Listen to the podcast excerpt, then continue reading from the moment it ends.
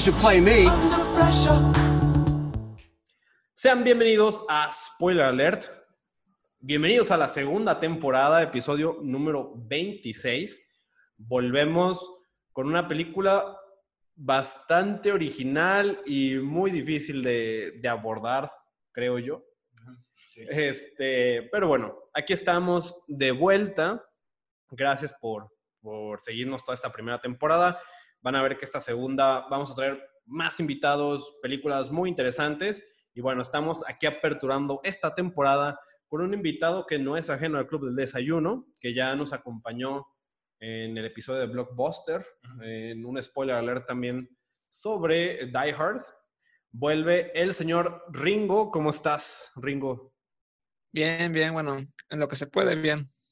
Sí, así es. Digo, creo que todos lo hemos vivido difícil. Estamos viviendo la secuela del 2020, que esperemos que sea, esperemos que sea el, el Empire Strikes Back de, del 2020, ¿no? de la humanidad. Que no sea Attack of the Clones, güey. Pero bueno, aquí estamos, vamos a hablar de Adaptation, película del 2002, conocida aquí en México o en Latinoamérica como El ladrón de orquídeas, eh, dirigida por Spike Jones, escrita por Charlie Kaufman. Y bueno, enseguida comenzaremos. eh, bueno, nos acompaña Ringo y también, pues como cada semana, me acompaña aquí a mi derecha. El, el buen Peter, ¿cómo están? ¿Y qué tal? Si es la primera vez que nos escuchas, mi nombre es Hugo Rocha. Bienvenido a Spoiler Alert, este programa presentado por el Club del Desayuno, donde, eh, bueno, elegimos una película al azar y pues te brindamos nuestras interpretaciones, interpretaciones, análisis y opiniones en general de esta película. Entonces, bueno, Adaptation, una película muy curiosa que entiendo que muchas personas podrían no gustarle, pero bueno, eh, Ringo, ¿qué tal si nos cuentas de qué trata Adaptation? Que te lo digo a ti porque a mí me parece un poco complicada de, de explicar, entonces me voy a deslindar de esa responsabilidad. Bueno, vayamos a lo más básico, que es un guionista que no sabe cómo adaptar una novela donde según él no pasa nada. Y entonces se inmerse como en esta crisis existencial Ajá.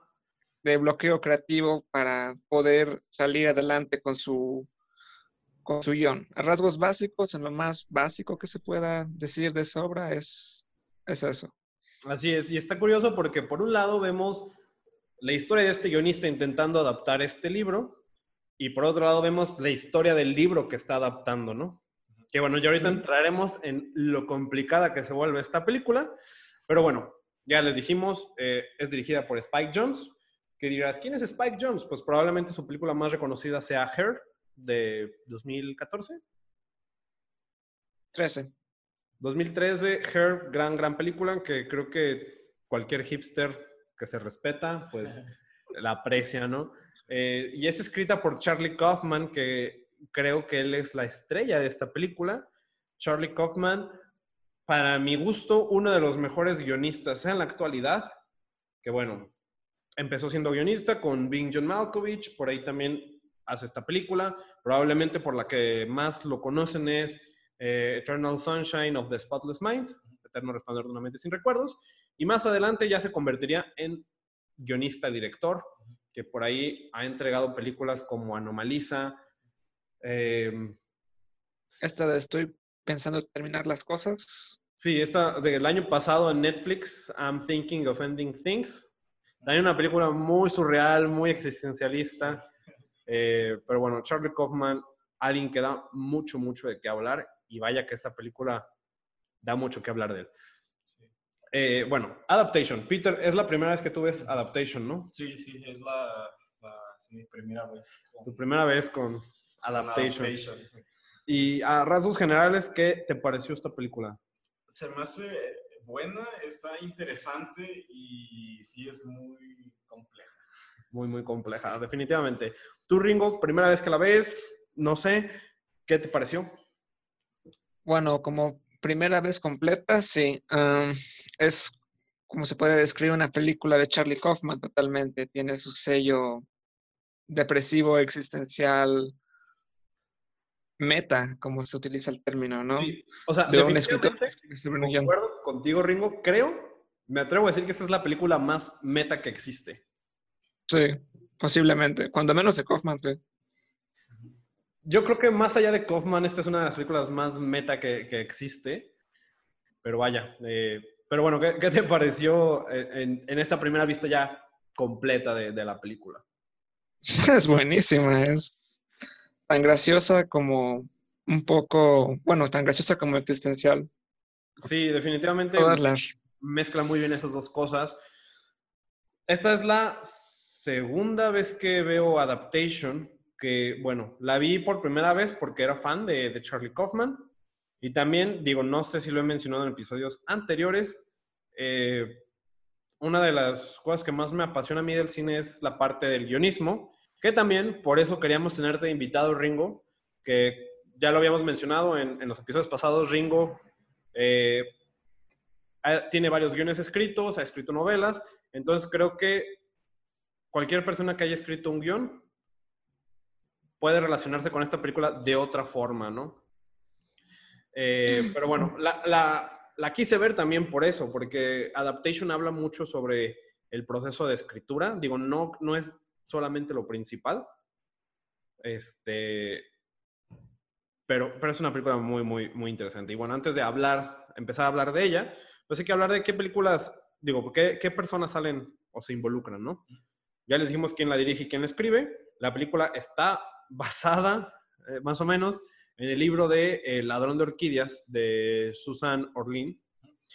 Y esta película nos trae actuaciones de Nicolas Cage, de Nicolas Cage, de Meryl Streep y Chris Cooper, ¿no? Son, son este, los protagonistas. Digo, también por ahí aparece Mike Gyllenhaal, Brian Cox.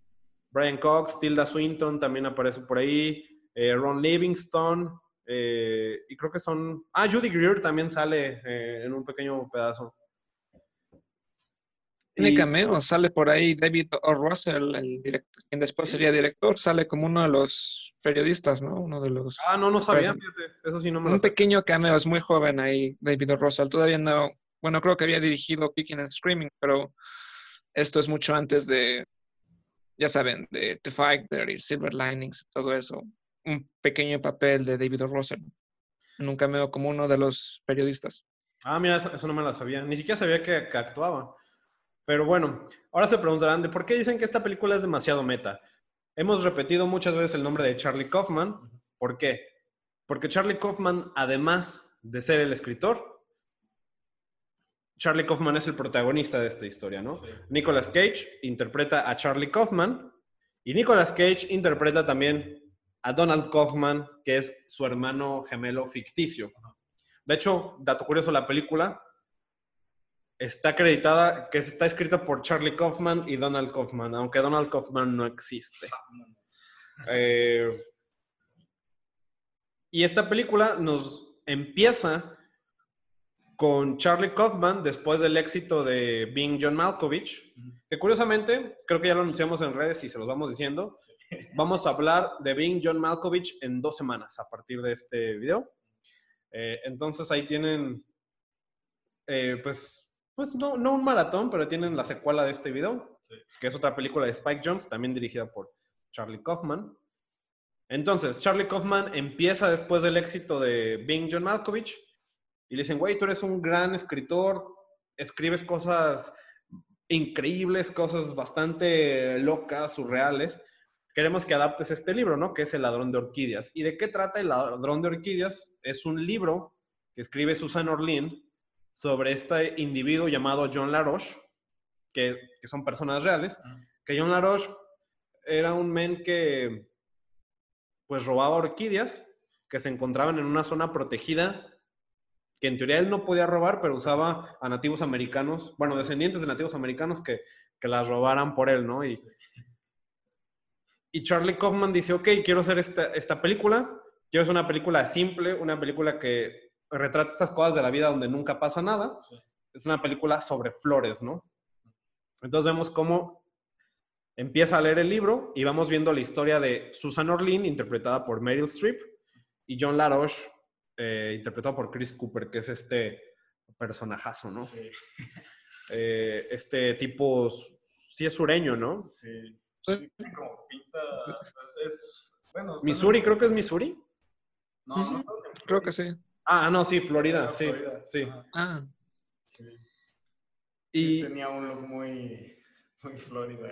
Entonces estamos viendo cómo, por un lado, Susan Orlean conoce a John LaRoche, cómo empieza a conocer su historia y va reportando, eh, pues, primero un artículo de, del, de New Yorker y más adelante un libro, ¿no? Que es Sí. El ladrón de orquídeas.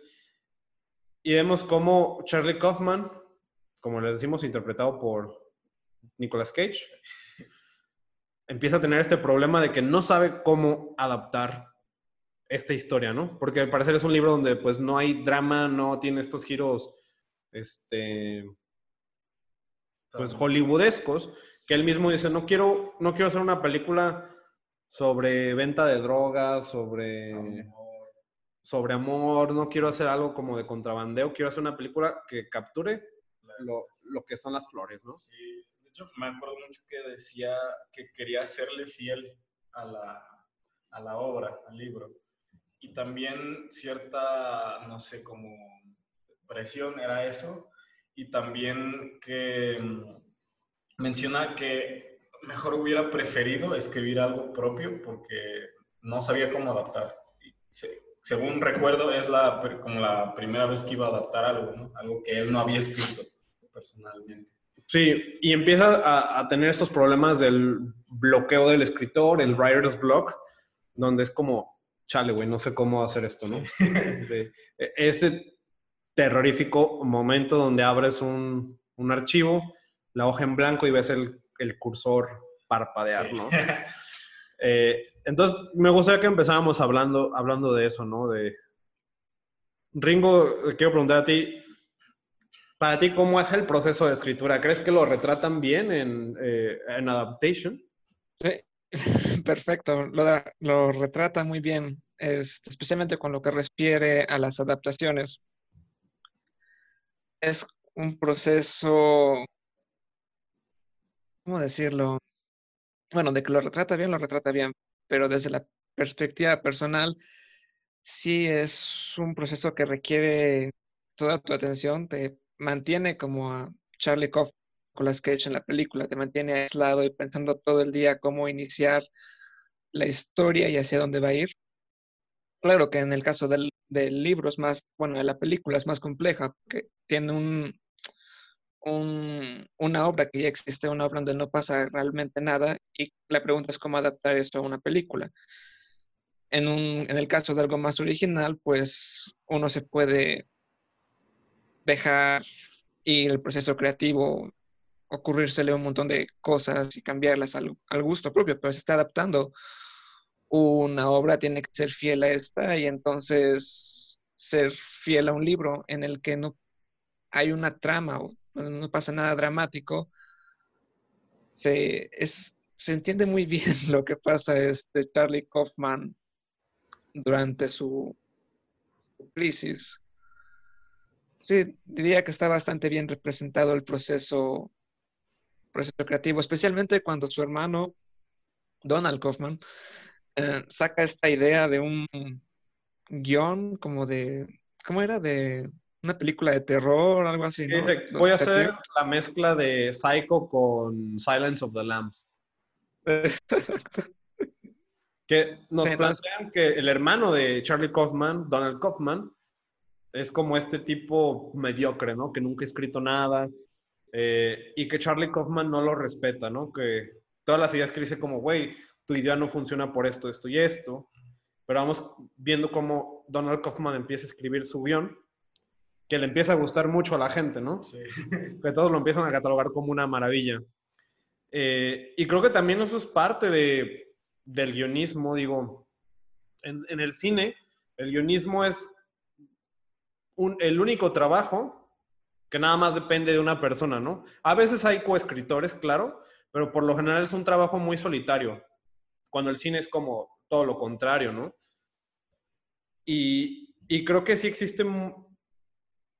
e- e- Es, es algo muy destructivo el es- escribir. Es complejo eh, porque pues estás tú solo, ¿no? Y, y al mismo tiempo pues también creo que existe esta... Digo, no solo en el guionismo, creo que en muchos otros trabajos o cosas así, siempre es esto de compararte con los demás. Y, y algo que me gusta mucho de lo que retrata Adaptation son estas cosas de que abre la hoja y dice, ok, ¿cómo voy a empezar? Como que él cree que tiene todo el control de, ok, voy a establecer los temas de la historia, se me antoja un café. Pero no debería tomarme un café ahorita porque mejor debería tomarme el café como un premio de que ya escribí. Y tal vez se me antoje un, un muffin de plátano, güey, o, algo así. Y, y eso pasa, güey, de que intentas, sabes que lo tienes que hacer, pero la procrastinación es tan grande que dices, no sé, está desordenado mi cuarto, tengo que arreglar primero antes de ponerme a escribir, no sé. Y es algo que a mí me pasa mucho, güey. A mí, yo me enfrento mucho al, al writer's block cuando intento escribir, que siento que es una de las cosas que a mí más me afecta. Eh, y hay un punto donde a lo mejor ya como que todo fluye, ¿no? Y, y ahí es donde ya las, la magia sucede. Pero sí es muy complicado. No sé, Peter, a ti, cuando te ha tocado escribir guiones como El, el Hombre Pálido, ¿qué, qué te- ¿cómo fue tu proceso de escribirlo? Sí. Este, pues de- hecho, esa fue la primera vez que hacía un guion. Este, esa historia la tenía dentro de otra historia. Era como un flashback. Así es que ya más o menos a la hora de escribir ya sabía cómo empezaba y cómo terminaba. Y creo que para mí, al menos para mí, se me hace muy importante saber cómo empezar y cómo va a terminar. Ya lo del medio puede fluir como sea. Pero sí, este, había momentos en los que yo estaba, primero eh, hacía como todo un borrador, como de que, ok, sucede esto en esta parte, sí, así, así, así. Y ya que lo tenía todo, ya me pasaba a, a- al guion, pues, a, a escribir el guion. Y me acuerdo que sí llegaba un- a, a una parte, como a la mitad de la historia, que dije, rayos, ¿ahora qué? Como que siento como que el, no sé, el timing de la historia como que no, no va bien. Y sí, este, tuve acá unos bloqueos y dije, rayos, ¿cómo? Y al menos te- tenía la, la, la presión de que era una tarea, entonces tenía que acabar sí o sí. Este, entonces, pues sí, eh, tuve que tomar como que ciertos mm, como descansos de, de escribir y me ponía a hacer otras cosas como dibujar o así. Y ya de repente se me ocurría algo y con eso pues como que empezaba a fluir y lo, lo logré terminar, pero sí fue algo muy complicado porque era la primera vez que lo hacía. Y en cuanto a adaptación, este, hace poco ah, tuve que adaptar por un proyecto de cómic eh, un- una frase, un- más bien un pedazo del poema del Jabberwocky de Alicia en el País de las Maravillas que es un poema que podría parecer como que no tiene ni pies ni cabeza y está muy extraño. Y tuve que sacar una historia de ahí, pero el, como los puntos que tenía que hacer a fuerzas, digamos, de cierta manera, en el curso, Ajá. era que, que sí fuera fiel a lo que era el poema, pero que yo hiciera como mi propia historia. Entonces sí fue algo complicado porque el poema es un parrafito, son como 20 renglones, creo. Y tenía que sacar toda una historia de ahí. Y la verdad no, no, o sea, si logras como que medio entender de qué es el poema, no es gran cosa. Y sí fue muy complicado, pero lo logré hacer. Pues mira, es más o menos a lo que se enfrenta acá eh, Charlie Kaufman con, con este libro, que es como, ¿por dónde empiezo, no? Que dice, ah, ya sé, voy a empezar donde empieza la vida, ¿no? Que hablando de los, de los asteroides y los dinosaurios, cómo empieza a surgir la vida hasta que llegan las flores. Y es como, pero eso no sirve para, Sí. para mi historia. Y es como, ok, voy a hablar de yo, Charlie Kaufman, intentando adaptar esta, esta historia. Y de eso se trata la película. Al final por eso se vuelve tan meta. Porque estás viendo a Charlie Kaufman que no puede adaptar un libro y empieza a hacer el guion, pero de la misma película que tú estás viendo. Entonces se vuelve hasta como algo muy... Sí. Ni, ni Inception se vuelve tan complicada, güey. No. Eh, y mira, justamente algo que dices que es que también creo que sería bueno abordarlo, no sé si ya lo hemos hablado en otros este, episodios, tal vez sí, que existe mucho esta crítica que la gente o, el, o la audiencia normal de películas dice como, el libro siempre es mejor que la película, ¿no? Ajá. O, o también ese de, pero el final lo cambiaron, no es como la, la historia original. Sí, y, y ahí es donde, ¿cuál es tu opinión, Ringo, sobre este proceso de adaptación? La película es la película y el libro es el libro. Sería imposible adaptar completamente una película a un libro porque uno de los detalles que provienen del proceso de la creación del guion es la imaginación del autor. El autor no es un robot que nada más va a seguir al pie de la letra lo que pasa en la novela. Conforme vas escribiendo, vas desarrollando otras ideas, otras alternativas y no dejas de preguntarte qué pasa si hago esto o hago aquello. Y ese es uno de los puntos por los cuales no se, según yo, no se puede comparar un libro con una película. También está eh, la cuestión de que los guiones cinematográficos tienen esta regla de los tres actos en su mayoría, que es el, bueno, los tres actos. Y cada acto tiene como esta serie de puntos que se dan para seguir con la trama. Y en los libros eso no pasa. Por ejemplo, estaba leyendo la otra vez El restaurante en el fin del universo de Douglas Adams, que es la secuela del viajero intergaláctico.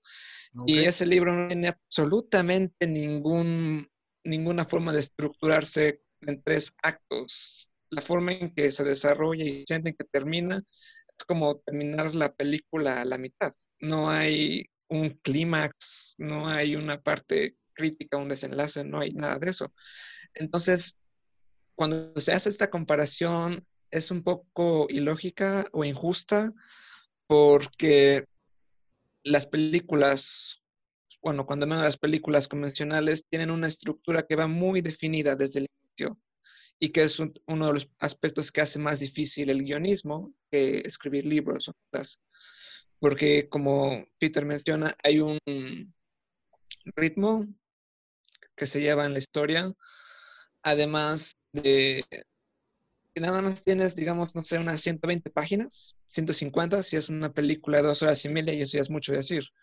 Entonces, ¿cómo adaptar una, un libro de 300 páginas a, que es un libro corto, a un guion de 120, 150 páginas es algo que siempre va a dejar aspectos fuera o que va a hacer o que va a requerir cambios. Además de que el autor o el director tienen esta idea de que si hace este cambio es como una mejor versión que, como hubiera sido en el libro. Por ejemplo, El Señor de los Anillos. No sé si lo han leído, pero adaptar esa obra literal tal cual a una obra, a una serie de televisión, una película, duraría, no sé, 10 horas por, por libro. Y no, no se sentiría esa tensión que hay en las películas de Peter Jackson. Sí, sí, sí. Y de hecho, pasa eso con varios otros libros. aman tanto, que dicen que es como la película que era imposible de adaptar. Y creo que, el, creo que, no me acuerdo si es el de las dos torres, creo que termina, termina en un punto en el que no termina en el libro, ¿no? Sino se adapta a esto. Y como bien mencionas, Ringo, eh, las películas juegan con reglas distintas, ¿no? Eh, claro que un libro tú lo puedes empezar a leer, te puedes llevar el tiempo que quieras, pero una película tienes dos horas o menos para poder adaptarlo, ¿no? Entonces tienes que... Hay cosas que no se pueden adaptar, hay cosas que no funcionan en pantalla, hay cosas que se tienen que cambiar y como dices, está la libertad del, del autor, del guionista o incluso del director, porque a fin de cuentas es una adaptación, no es una transcripción de pues del libro a película. Que también como creo que es muy acertado tu comentario de que me parece una crítica muy injusta de comparar a las dos cosas. Creo que lo resumes perfecto al inicio. El libro es el libro, la película es la película, ¿no? Digo, habrá mucha gente que no piense así, pero pues ustedes déjenos en comentarios qué opinan al respecto, ¿no? De sobre este proceso de adaptación. Y pues también ahí, digo, ya para hacer conversación ahí en comentarios, díganos cuál es su adaptación cinematográfica favorita o incluso cuál creen que la película es mejor al, al libro, ¿no? Que, que ha pasado. Pero eh, sí, creo que Adaptation retrata muchas de estas partes del guionismo, de, como dices, existen estas estructuras, digo, hay varias, pero todas, casi todas caen en lo mismo de los tres actos, ¿no? De que tienes tu planteamiento, desarrollo y desenlace, donde tienes tus puntos de giro, tu clímax, el incidente incitador, que pues se ha vuelto como muy una fórmula, ¿no? Y vemos como Charlie Kaufman dentro de esta película dice, no, es que yo no voy a seguir eso. Eh, porque eso es para películas de Hollywood. Yo quiero hacer algo que retrate cómo es la vida. Eh, y incluso en la película hablan mucho de estas estructuras, porque Donald Kaufman está escribiendo su guion basándose en la estructura que propone Robert McKee, quien escribió este libro de El guion, o Story, que sí es de los gurús del guion, ¿no? Probablemente el gurú del guion más, pues más famoso. Él o Sid Field, no, no lo sé. Eh, y vemos cómo va el seminario de, de, Robert McKee y gracias a esta fórmula este güey escribe este, este guion que le fascina a todos, ¿no? Eh, y para mí, esa es una de mis, de las cosas que más me gusta de la película, porque siempre existe esto de que es que no quiero seguir las reglas, no quiero seguir una estructura, una fórmula, porque eso ya es un producto, ¿no? Y, y yo quiero hacer arte, yo quiero contarla bajo mis reglas. Y existe, creo que también esa pelea entre el guionista y el, el, el, guionista por su arte y el producto, ¿no? No sé, Ringo, a ti te ha pasado que llegas a ese punto que es ya no quiero seguir las reglas, pero tienes que volver a usarlas o no sé, ¿cuál es tu postura al respecto? Pues mmm, me he llegado, he llegado, al punto en el que me, me cansé de seguir las reglas de los tres actos y dejé de escribir guiones por unos años, hacer cuentos y otras cosas. Y después de ver uh, películas de Fellini o sí, Fellini o de Bergman, esas películas de los autores, ahí ves cómo se rompe los, la estructura de los tres actos. Y eso como que te hace sentir esta energía de que no todo es tan estructurado y que tú puedes hacer una historia. Lo que importa en el guion es que tú hagas una historia que sea buena o que tú consideres que es buena, porque al final de cuentas todo es relativo. Pero después de ver esas películas, llegué a este tipo de decisión de que cuando haga guiones o lo que sea, no quiero seguir los tres actos, sino que nada más me interesa seguir la, la emoción de la historia, que es algo con lo que Martin Scorsese, por ejemplo, coincide.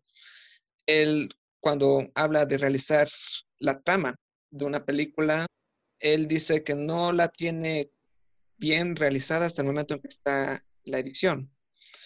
Y, por ejemplo, si vemos, no sé, Goodfellas o The Irishman, esas películas épicas de Martin Scorsese, quizá un poco lo de los tres actos, pero no se siente tan tan presente, sino que va como la forma en que la historia de Scorsese en estas películas no es precisamente típica, pero no deja de ser interesante. O lo mismo con Tarantino y Once Upon a Time in Hollywood, que es una película que, digamos, no pasa nada.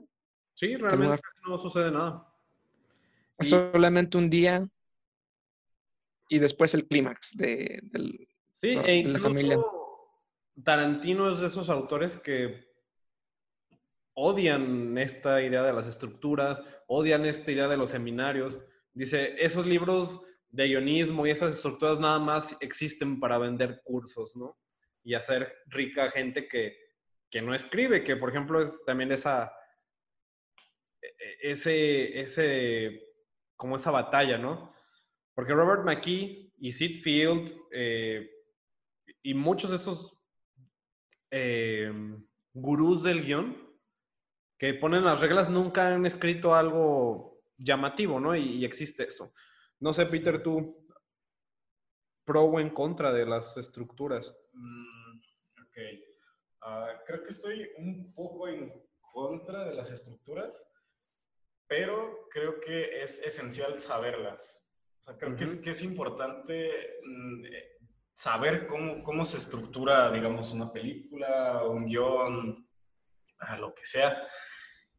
Y tú sabiendo cómo, cómo está formado eso, puedes experimentar o puedes decir, creo que puedo prescindir de esto o de aquello.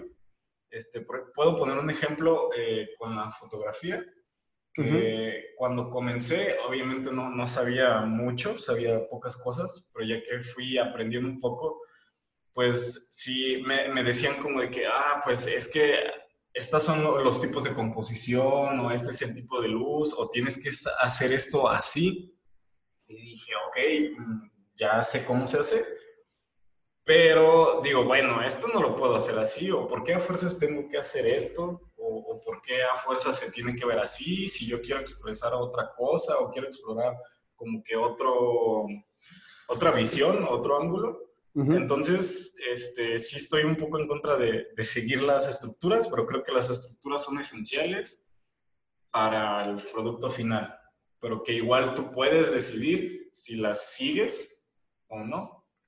Eh, creo que existe esta frase muy trillada, pero pues estoy de acuerdo, de que para romper las reglas tienes que conocerlas Mm. primero, ¿no? Y sí, digo, creo que creo que el estudiar estructuras, porque yo, yo me, me, me he dedicado mucho tiempo a estudiarlas, a leer libros, ver videos sobre, pues, de construcción de personajes y construcción de historias. Creo que te sirven como una guía de ir entendiendo cómo va funcionando. Claro que están enfocadas hacia el, pues, al tipo de películas comerciales, ¿no? Que ya ese es otro debate de lo que es artístico y lo que es, este, comercial. A fin de cuentas, creo que las estructuras y todas estas no son reglas, y creo que hasta los mismos autores lo, lo dicen, no son reglas, son principios que te pueden servir y puedes usarlos o no si quieres, pero estos son lo que pues a la gente le suele gustar, ¿no? Y a fin de cuentas, una vez también escuché algo que me pareció interesante. O sea, yo estoy también, concuerdo contigo. No digo que esté en contra de las estructuras, sino creo que hay un punto donde lo que importa no es que sigas una estructura o no, sino que la historia funcione y que se sienta bien, ¿no? De acuerdo a, a ti, el guionista, ¿no? Creo que es siempre importante querer contar las historias que tú quieres contar antes de las historias que, quieren que quieren escuchar los demás, ¿no? Eh, y se me fue el pedo de a qué iba con este punto, pero este, a ver si ahorita vuelve, ¿no? Ok. Creo que a lo que iba es, ok, tienes que llegar a este punto en el que funcionen. Y pues sí, ya, definitivamente se me fue a qué iba. Esperemos que después vuelva. ¿Para qué me hago, güey, no? Eh, pero sí, digo, creo que es algo interesante que también Kaufman ex- eh, explora en esta película, porque también él está como entre seguir y, y no estas estructuras, ¿no? Ujú. Que vemos que él no las quiere seguir y vemos cómo su hermano sí las sigue. Y, y algo que se me hace muy cool, que para mí es la es- mi escena favorita de esta película, es cuando eh, Kaufman va al seminario de Robert McKee y eh, es divertidísima la escena, Sí. pero, pero también lo que dice Robert McKee se me hace poderosísimo, güey. Sí. Que alguien tiene una pregunta y ya Charlie Kaufman acá alza la mano de ¿qué pasa si quiero contar una historia donde no pasa nada? Porque en la vida no. Porque en la, en la vida, que una, una historia que retrate la vida donde nunca pasa nada, ¿no? Y, y lo que contesta este güey es, wow, que le dice, que no pasa nada, que en la vida no pasa nada, de, de güey, en, la, en día a día hay gente que asesinan, hay gente que traiciona a su mejor amigo por una mujer, hay gente que vive en la pobreza, hay gente que hace esto, esto y esto, y todo esto pasa todos los días. Si tú me estás diciendo que no pasa nada en la vida, es porque no tienes ni puta idea ¿De qué es la, de qué es la vida. ¿Y por qué chingadas quieres gastar mis preciadas dos horas con una historia donde no pasa nada, no? Y a mí se me hace eso muy poderoso, güey. De que muchas veces sí creemos de que es que en la vida no pasa nada y todo este rollo. Ya me acordé que iba a decir, ahorita lo conecto. Este, podemos decir que en la vida no pasa nada. Pero sí, digo, a, a nosotros todos los días nos pasan cosas. Quizá haya días donde a lo mejor sentamos que no pasa nada, pero todos los días estamos lidiando con nuestros problemas familiares, problemas este, personales, de identidad. Y son cosas con las que lidiamos, ¿no? Y a lo que quería ir era esto, las estructuras no creo que sean reglas, sino creo que son características de las historias. Siempre que contamos una historia de nuestra vida, es de que alguien quiere algo o queríamos hacer algo y algo sucede que cambió las cosas, ¿no? O sea, siempre, eh, hasta en las historias cotidianas creo que pasan estos puntos de las estructuras, porque creo que son características inherentes, pues, pues de las historias, ¿no? Eh, entonces, por eso no estoy tan en contra de, de ellas, ¿no? Sí, no digo que, lo que sí no me parece o que no, no, no coincido mucho es el como seguir al pie de la letra, ¿no? Hay historias donde sí les funciona ciertas cosas y ciertas que no. Creo que es donde uno decide qué es lo que funciona y qué no. Porque llega el punto donde se vuelven demasiado, es una fórmula y se vuelven totalmente predecibles, que es lo que hablábamos cuando hicimos el spoiler alert de eh, Nothing Hill, que decíamos, es que todas las, la mayoría de las rom-coms tienen esta estructura que ya sabemos cómo va a terminar, ya sabemos los bits de las historias. Es donde cierto que siento que pierde ya eh, pues esta originalidad, ¿no? Pero bueno, eso es en cuanto al guionismo, lo que aborda la película. Y ahora yo les quiero preguntar algo que todavía no sé cómo yo definir. Porque sí, la película podrá ser muy interesante, muy divertida. Eh, ni siquiera hemos hablado del plot de está Susan y, Chris Cooper, este John LaRoche, ¿no? Eh, pero mi pregunta es, fuera del guionismo y de retratar esta idea de, de, cómo es el proceso de escritura, del original contra las fórmulas y todo eso que ya abordamos, como fuera de toda esa crítica a la industria cinematográfica, ¿cuáles creen que son los temas de adaptation? Porque yo siento que nos cuenta una historia mucho más profunda que va más allá de retratar el, lo que es el guionismo. ¿Quieres empezar tú, Peter? Sí, eh, yo creo que habla de, como ya de ciertos temas que son como recurrentes en la obra de Kaufman, como, no, no sé, como la, la frustración personal. Este, también menciona mucho el, el hecho de que no, no siente que, no, sé si exitoso o que él sea suficiente, porque también menciona que no sabe relacionarse con las personas. Este, por ejemplo, cuando, cuando se está en la entrevista con, el personaje de Tilda Swinton, que le dice, ok, eh, bueno, entonces, ¿qué opinas del libro? ¿no? Cuéntanos. Y el vato, ¿no? Así como que bien nervioso, que no sabe qué contestarle, o también cuando le dicen que, ah, quédate a comer, eh, te quiere conocer eh, Susan, la, escritora del libro, y, entonces empieza a, entrar como, como que se asusta, como que no, este, ¿qué va a pensar? Que, que no sé, que no, no estoy haciendo bien mi trabajo, que, que ella es mejor que yo. Entonces, este, pues también está eh, como esos celos que tiene del éxito que está teniendo su hermano, de, porque, ah, este güey es un pendejo, ¿cómo es que está teniendo éxito? ¿Cómo que él está escribiendo su guion y yo estoy estancado? Entonces, creo que son, creo que va por ahí el asunto como de, como de esa frustración más a nivel personal que a nivel eh, laboral o artístico. Okay. Como guionista. Tú, Rico, ¿qué, temas crees que explora Adaptation ya en un nivel más profundo de, la historia? Bueno, aparte de los que Peter comentó y que estoy de acuerdo, pienso que también explora el tema de la soledad y de la inseguridad personal.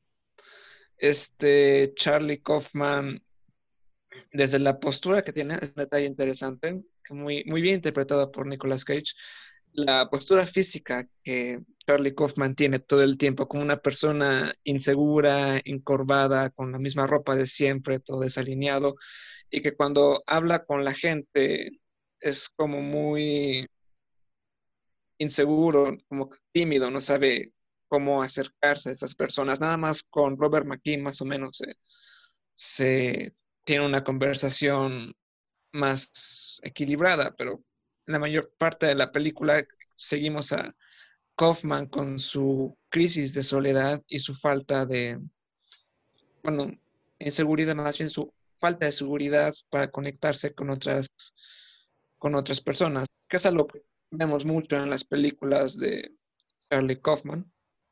Por ejemplo, John Malkovich o Anomalisa especialmente, siempre tiene este protagonista muy solitario que no entiende o no se entiende con la gente y no sabe cómo acercarse a, ellos. Sí, incluso en Eternal Sunshine, el personaje de Jim Carrey, creo que también eh, es un ejemplo. También tiene ese. Sí, es un buen punto. Hay varios, casi todos los personajes en Eternal Sunshine tienen esa crisis. También este Elijah Wood, que por eso se mete ahí a sabotear todo para, para que Kate Winslet se enamore de él. Y también siento que lo que hace este Kaufman al momento de que quiere escribir su película donde no pasa nada, es como una forma de acercarse o, hacer una película para la gente que se siente como él, solos, que no saben cómo conectar con otros o que sienten, por decirlo así, que en sus, en sus vidas no, no pasa nada. De ahí podríamos decir que está esta parte climática en la película en la cual Charlie Kaufman decide que su guion no tiene que ser sobre el libro, sino sobre él intentando escribir su libro. Ese es el, el punto con el cual logra la idea que quiere y que es buscar representar esta aparente falta de emoción, cosas en la vida que de nuevo es algo que se ve en otras películas de Kaufman, como Anomalisa, donde este personaje, no me acuerdo cómo se llamaba el protagonista, una película muy de... Pero en, Anomalisa, este protagonista siente como que tiene esa sensación de que no pasa nada en la vida y pues todo le suena igual hasta que conoce a Jennifer Jason Leigh. Es como algo que Charlie Kaufman explora de manera recurrente en sus películas y creo que en adaptación, adaptación, me sale mal el inglés, es donde se refleja más. Sí, y fíjate que creo que todas las obras de Charlie Kaufman, creo que el simple hecho de escribir es, es algo muy personal, ¿no? Que por eso es destructivo, porque a pesar de que escribas de gente que no son como tú, esas personas tienen, esos personajes tienen características tuyas, ¿no? Y por eso da miedo escribir. Dices, no quiero escribir esto porque la gente va a saber esto de mí o va a creer que, que yo soy así, ¿no? Y definitivamente todas las películas de Charlie Kaufman son extremadamente íntimas y esta creo que más. Ahorita les quiero contar algo de la producción de esta película que me parece increíble. Eh, pero sí, estoy muy de acuerdo con ustedes que habla de la soledad, de esta timidez y lo que sea. Pero también creo que la peli habla mucho, por un lado, también de la identidad de la identidad de, de lo que soy y de lo que quiero ser, ¿no? Que creo que también por eso Charlie Kaufman se vuelve un guionista, porque en sus guiones él puede escribir como le gustaría que fuera la vida, ¿no? Y tenemos estos momentos como cuando habla con Tilda Swinton, cuando habla con esta Judy Greer, la, la chica de, de los Pais, Con, incluso cuando conoce a Susan Orlean, de que él siempre se imagina de que de que pues habla como galán, de que termina teniendo sexo con ellas, ¿no? Y todo es una fantasía porque siempre termina masturbándose en su cama, ¿no? Y es algo que se vuelve muy recurrente. Y creo que el personaje de Donald Kaufman, por mucho que lo critique, digo, sabemos que Donald Kaufman no existe, pero Donald Kaufman es la representación de lo que Charlie Kaufman quiere ser, ¿no? Eh, porque lo vemos que pues anda con Maggie Gyllenhaal, Este, anda ahí cotorreando con esta Catherine King, que de la producción de John Malkovich. Termina su guion. Termina su guion y todos lo aclaman. Este, que tiene la libertad de poder escribir estas cosas que él piensa que son estúpidas, pero que a la gente le gustan mucho. Creo que habla mucho de la identidad. Y creo que también, ahorita sí es donde me gustaría hablar del plot de, de Meryl Streep y de John LaRoche, ¿no? Susan Orlean conoce a John LaRoche, que de- siempre que mencionan a John LaRoche, que John LaRoche me parece también el mejor personaje de la película, que incluso Chris Cooper ganaría el Oscar a mejor actor de reparto por, por su interpretación. Cuando dicen de que John LaRoche es que, ah, es un tipo muy, es todo un personaje, es muy divertido, ¿no? Esta persona increíblemente excéntrica, que tiene un ego increíble, es alguien desalineado, sucio, y lo vamos conociendo poco a poco, ¿no? Y también creo que la película explora la pasión que podemos tener por ciertas cosas o la falta de pasión que podemos tener. Este, no sé si se trabó. Ah, ya, ya, Se ya. atoró un poquito. sí. Sí. Ok, entonces continuamos. Creo que la película también habla de la pasión que le tenemos a ciertas cosas o la falta de pasión que tenemos, que lo vemos en... Creo que se sigue trabando, ¿verdad? Trabó otra vez. Ringo, no sé si nos escuchas, pero te estás trabando. se, descongela y yo le mocharon en la cabeza. ¡Ah! Ah, se desconectó. Ahorita, ahorita se la vuelvo a mandar. Ah, ya. Listo. Listo. Ok, entonces seguimos. Sí, sigue grabando, sí. Creo que la película habla de la pasión que le podemos tener a las cosas o la falta de pasión, porque vemos cómo el personaje de Meryl Streep ve a John LaRoche apasionado por, por este mundo de las orquídeas, de que todos dicen de que, güey, es que las orquídeas y este pedo y no sé qué. Incluso Susan Orlean dice, es que no entiendo cómo este güey está tan obsesionado por flores, ¿no? Que incluso le cuenta también lo de las tortugas, que le apasionaban las tortugas y un día dijo, no, ya, Ajá, ya no, ya no. al carajo eh, la vida marítima y, y el, personaje, el personaje de Susan Orlean habla mucho de, yo no tengo eso en la vida, me gustaría poder apreciar algo así y el poder incluso yo decir como, ya, ya no quiero hacer esto, ¿no? Y se refleja en Charlie Kaufman, donde siento que llega un punto donde no le apasiona ni siquiera escribir. Sí, Eh, de hecho, ya es cuando ni siquiera, o sea, al menos en la película no, no se ve como que siga abordando como que la escritura. Eh, vemos que le empieza a llamar y pues simplemente hablan con el pretexto de que necesitan más información. Que ya ni siquiera este, escribe, simplemente interactúa con él. Que por eso que dices que, que la apasiona tanto que le guste lo- el mundo de las flores. Incluso también creo que hablamos de decepción, que también se me hace un momento muy fuerte en la película cuando el personaje de Susan Orlean ve por fin esta orquídea fantasma o no sé qué pedo, la ve y dice, güey, es nomás una flor. Yo pensé que iba a, ser- iba a cambiar mi vida, ¿no? Sí. Y creo que también se traduce esto a, a Charlie Kaufman de la decepción de que no siente que esté escribiendo algo que le guste, de que va a decepcionar a las personas, de que se está decepcionando así, porque toda, a sí mismo, perdón, porque toda la película está como Charlie Kaufman, eh, tengo sobrepeso, estoy calvo, nadie me quiere, este, y creo que habla mucho de esa decepción, ¿no? De a veces como estas cosas que nos apasionan y nos mueven, pues pueden resultar decepcionante en momentos, ¿no? Que, no sé, a mí Charlie Kaufman se me hace alguien muy introspectivo, también muy exis- existencialista, porque también habla de eso en la peli, de por qué estoy aquí, qué estoy haciendo, todo empieza desde este punto, y, creo que tiene esta película muchas capas, ¿no? Habla de, sobre todo de la identidad y del por qué estamos aquí, ¿no? Y ya encima está todo esto del, del que, bueno, antes de pasar a un punto que, con el que me gustaría cerrar, descuidamos mucho el tema de Susan Orlean y de John LaRoche, Sí. Ringo, ¿a ti qué te parece toda esa subtrama? Es uno de los puntos más interesantes de la película fuera, bueno, es como algo que hace como una contraposición a la parte de Charlie Kaufman, como que es como una parte más ah, viva, por decirlo así. Nótese que hasta los colores cambian un poco. Cuando está Kaufman es como tiene, la imagen tiene este color como frío, ¿no? Y cuando llegamos con las orquídeas y todo adquiere un color vivo, que obviamente es por las plantas y toda la cosa.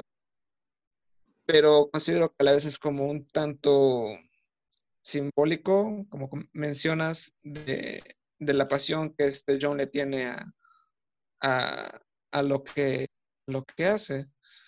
Y es como este plot dentro del plot, subplot, podríamos decirlo, pero más como un plot dentro de un plot, que le da como un contraste a la película, como que le hace tener un ritmo, no, bueno, no un ritmo, pero le da un detalle que la hace sentirse más, como con más energía, en un, sentido más positivo que el que Kaufman trae con todo su especialismo pesado durante un buen parte de la película. Llega Meryl Streep, llega Chris Cooper y entonces se vuelve como algo un poco más ligero, por decirlo así. Y lo hace una película bastante entretenida y que no, no te cansa. Tú, Peter, ¿qué te parece todo este subplot de... Sí, es de, las cosas que, que, más me gustan, como esta, esta historia de, de, ellos dos que podemos decir que vemos de principio a fin, de cómo se conocen, cómo empiezan a interactuar. Y, y sí, sí, me, me, gusta esta historia porque, como dice Ringo, hace que la película sea como más, como más viva, que no sea todo como que le equilibra, pues, que no sea todo malo, todo depresivo y tiene su toque, digamos, que ilumina la historia. Y este, me, gusta, me gusta mucho la interacción con estos dos personajes. También cuando en un punto de la película llega a hablar con su hermano Donald, que, que dice, no, pues es que necesito que me ayudes. Este, dime qué, qué opinas de, de la historia del libro porque constantemente sigue diciendo que, que, no pasa nada, que no hay nada ahí. Y Donald le dice, no, es que sí, sí hay algo aquí, es, es, algo que te estás perdiendo, que estás dejando como de lado, que no le estás poniendo atención. Y, y es la historia de, de, ellos dos, porque con pequeñas, eh, como pequeñas pistas, pues te van dando a entender que, que está, Meryl Streep está enamorada de, de John LaRoche, ¿no? Que incluso también es donde se pone meta la película. Sí. Porque al inicio, Tilda Swinton le dice, estamos pensando que haya un romance entre, entre el personaje de Meryl Streep y el de... Y, John LaRoche, ¿no? Este... Y se vuelve muy meta también al final. Digo, John LaRoche me parece también increíble su actuación. Eh, Chris Cooper es quien gana el, el, Oscar a Mejor Actor de Reparto. También quiero mencionar que Nicolas Cage estuvo nominado también por su actuación a Mejor Actor. Meryl Streep también nominada a Mejor Actriz de Reparto. Y claro que el guion también nominado. Pero se vuelve muy meta también esta película con el plot de Laroche y Orlin. Porque cuando este Kaufman va con Robert McKee, que le pide ayuda, dice, mira, hijo, la neta, con que tengas un buen final, con que tengas un buen final, este, y, y, sorprendas a la audiencia, ya con eso le hiciste, no importa que el resto de tu película sea aburrida y no pase nada.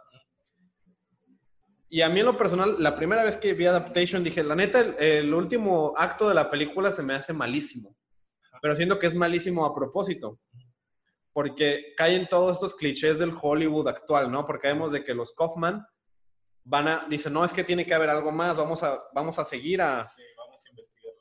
Vamos a investigarla y se dan cuenta de que, existe este romance, que también que tiene un sitio de porno, este John LaRoche. este, y que los empiezan a seguir y que se dan cuenta de que tenían, que, que robaban las orquídeas para extraer la droga que tienen. y que los encuentran y ahora esta... De repente la película se vuelve como una película de thriller porque las van siguiendo y luego quieren asesinarlos, ¿no? Sí. Esta Meryl Streep quiere asesinar a, a los ¿Cómo Kaufman. ¿Qué hacemos? Lo voy a tener que matar. Entonces vemos persecuciones que se siguen en el pantano. Muere Donald Kaufman. Este, Sí. Chris Cooper, bueno, John LaRoche muere asesinado por Por cocodrilos, güey.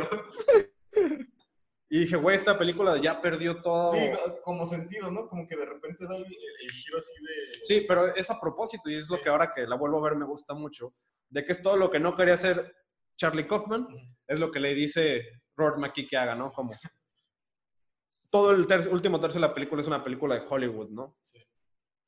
Este, incluso termina termina este Charlie Kaufman escribiendo de que, ok, muere su hermano, pero ya por fin puede entregar este guion. Y tenemos también este plot de esta chica con la que anda saliendo, que por fin la besa, ¿no? Sí. Que también algo que no se atrevía a hacer, que es lo que, lo que estábamos diciendo de lo que, lo que soy, lo que hago contra lo que quiero ser y, y no estoy haciendo, ¿no? De que la besa y como que se van a volver a unir y no sé, y termina esto de, termina el guion en que Charlie Kaufman sabe cómo adaptar el libro, se abre una ventana para, para salir con esta, con esta chica, termina en una nota esperanzadora Sí. que, que es como una película de Hollywood que a huevo tiene que terminar en, en este positivismo. Sí. Así es. Este, entonces creo que se vuelve muy meta también, Sí. también ahí. Sí, porque ahí ya llegas al punto de, ok, eh, estamos viendo lo que estaba escribiendo, pero luego como que se emparejan eh, las historias. Y dices, ok, entonces su hermano muere, güey, ¿qué, qué en realidad estaba pasando? Y fíjate que incluso, Todo lo que vimos fue lo que había escrito. incluso el hecho de que Donald Kaufman muere se me hace algo simbólico. Yo creo que en el momento en el que muere es cuando Charlie Kaufman dice, ok, voy a ser esta persona que quiero ser, ¿no? Eh, digo, ya es una lectura, no sé si real, no sé. Sí. Porque ahí les va. Les quiero contar un poquito ya para cerrar cómo se escribió esta película, cómo se hizo. Esta película está muy rara porque les decimos que es de un guionista que escribe cómo adapta una novela que no puede adaptar y lo que termina escribiendo es el guion de la película que estás viendo. No sé si lo dije bien, pero más o menos así es. Pues esto es real, güey. En los no- 97, me parece, van con Charlie Kaufman en realidad y le dicen, quiero que adaptes el libro de Ladrón de Orquídeas. La iba a dirigir Jonathan Dim, el quien llegó a hacer este, Silence of the Lambs. Y Charlie Kaufman no la pudo adaptar, güey. Entró en esta crisis de que en verdad no podía adaptar este libro. Y se le ocurrió de, ok, voy a hacer un guion de cómo yo adapto, intento adaptar este libro, ¿no? Se supone que lo empezó a desarrollar, pero no le quería contar a nadie. O sea, se rindió él. Dijo, no voy a adaptar el libro de Ladrón de Orquídeas, pero empezó a escribir este guion aparte, ¿no? Y el güey decía de, la verdad, no le voy a contar a ningún estudio porque obviamente nadie lo va a querer hacer.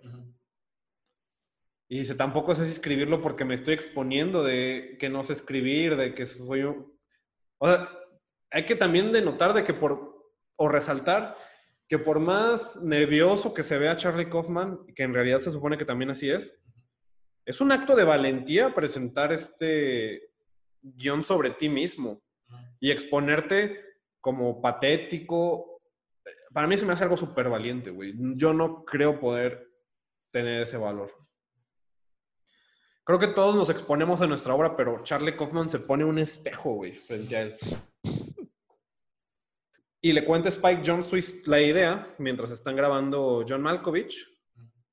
Y Spike Jones por eso dice, ok, hay que hacerla. Pero, o sea, todo este pedo que vimos en realidad sucedió. O sea, Charlie Kaufman sí vivió este estrés de no poder escribirlo. Y una cosa, no solo es el exponerte, sino que también es, el güey decía, no sé si hacerlo porque estoy arriesgando mi carrera. Se va a ver como una obra extremadamente ególatra y mamadora. Y, y aquí es donde también digo, entiendo que a mucha gente no le gusta esta película. Siento que sí no es una película para todos. em, porque sí está medio difícil de seguir si no conoces quién es Charlie Kaufman. Creo que sí es un poco complicado seguirla incluso conociéndolo.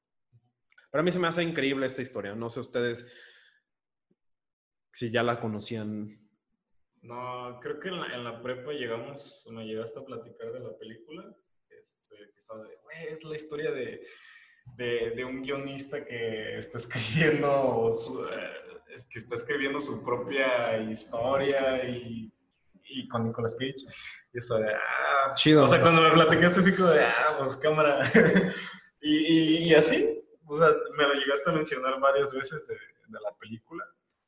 Y ahora que la, la, la tuve que ver, dije, ah, ok.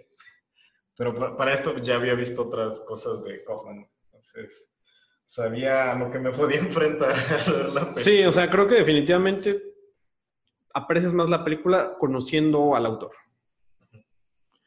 Pero bueno, creo que es momento de cerrar el episodio. Ringo, ¿alguna cosa que quieras, algún comentario final que quieras decir? No, creo que se ha dicho todo lo que hay que decir de adaptación. Es muy buena película.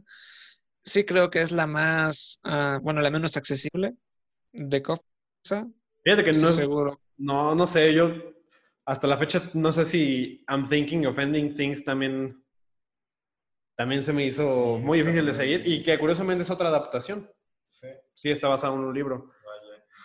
Pero sí, es, es, es complicada la película. ¿Tú, Hasta Peter, una algo? que sí recomiendo para quienes quieran adentrarse a Kaufman, aparte de Eterno Resplandor de una mente sin recuerdos, es la de esta que hizo con George Clooney, ¿cómo se llama?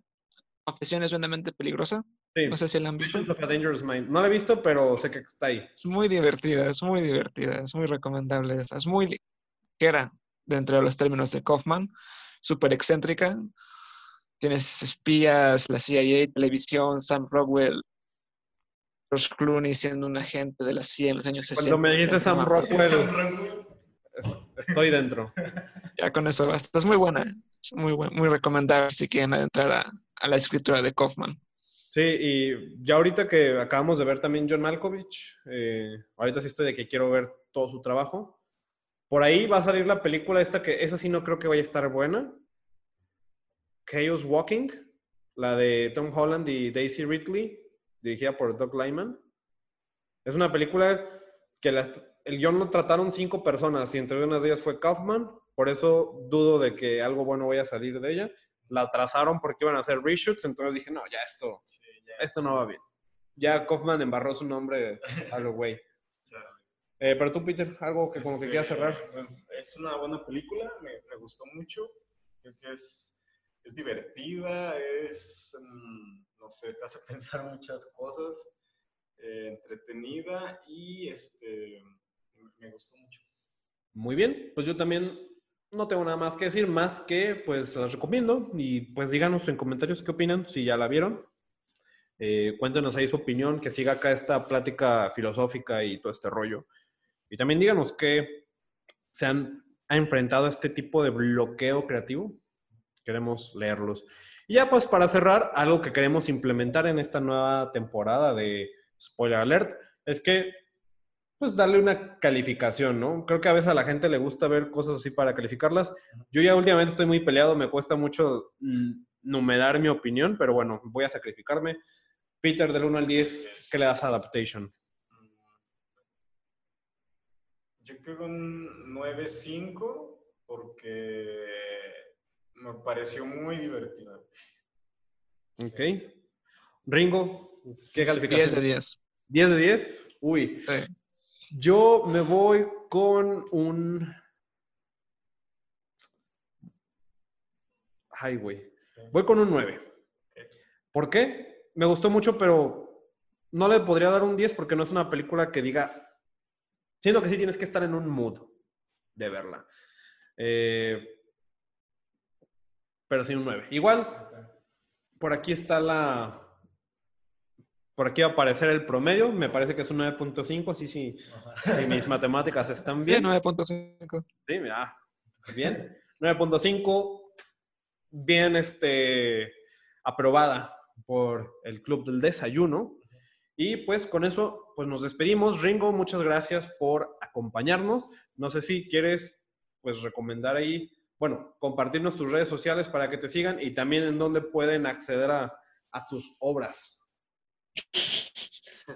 Pues está todo en mi página de Instagram y en Amazon pueden buscar mi nombre y encontrar cualquiera de mis cuentos baratos para leer. Entonces, ¿Cu- ¿Cuál es tu cuenta de Instagram? mm, Pat Ringo 26, creo. Bueno, ahí, ahí tienen. Eh, gracias por escucharnos. Eh, mi nombre es Hugo Rocha. A mí me encuentras como hrocha.v3 en Instagram. Y yo soy Peter, me pueden encontrar como Peter the Alien en Instagram y también como Pedro J. Figueroa. Y pues también no olviden seguirnos en arroba no hay desayuno en Facebook, Twitter e Instagram. Ahí un buen like, un seguir, pues nos ayudan bastante. Combaten contra... eh, Contra el terrorismo. Así es. Cada día la franja de Gaza está más libre una vez que se suscriben. Sí. Y eh, pues también si nos escuchas en YouTube, pues dale tu suscribir, su campanita. Y si nos escuchas en Spotify también, seguir. Sí. Pues con eso nos despedimos. La próxima semana estaremos hablando de Brick, eh, película de 2005 de Ryan Johnson con Joseph Gordon-Levitt. Nos escuchamos la próxima semana. Bye. Imagine me and you, I do. I think about you day and night. It's only right about the girl you love and hold her tight. So happy together.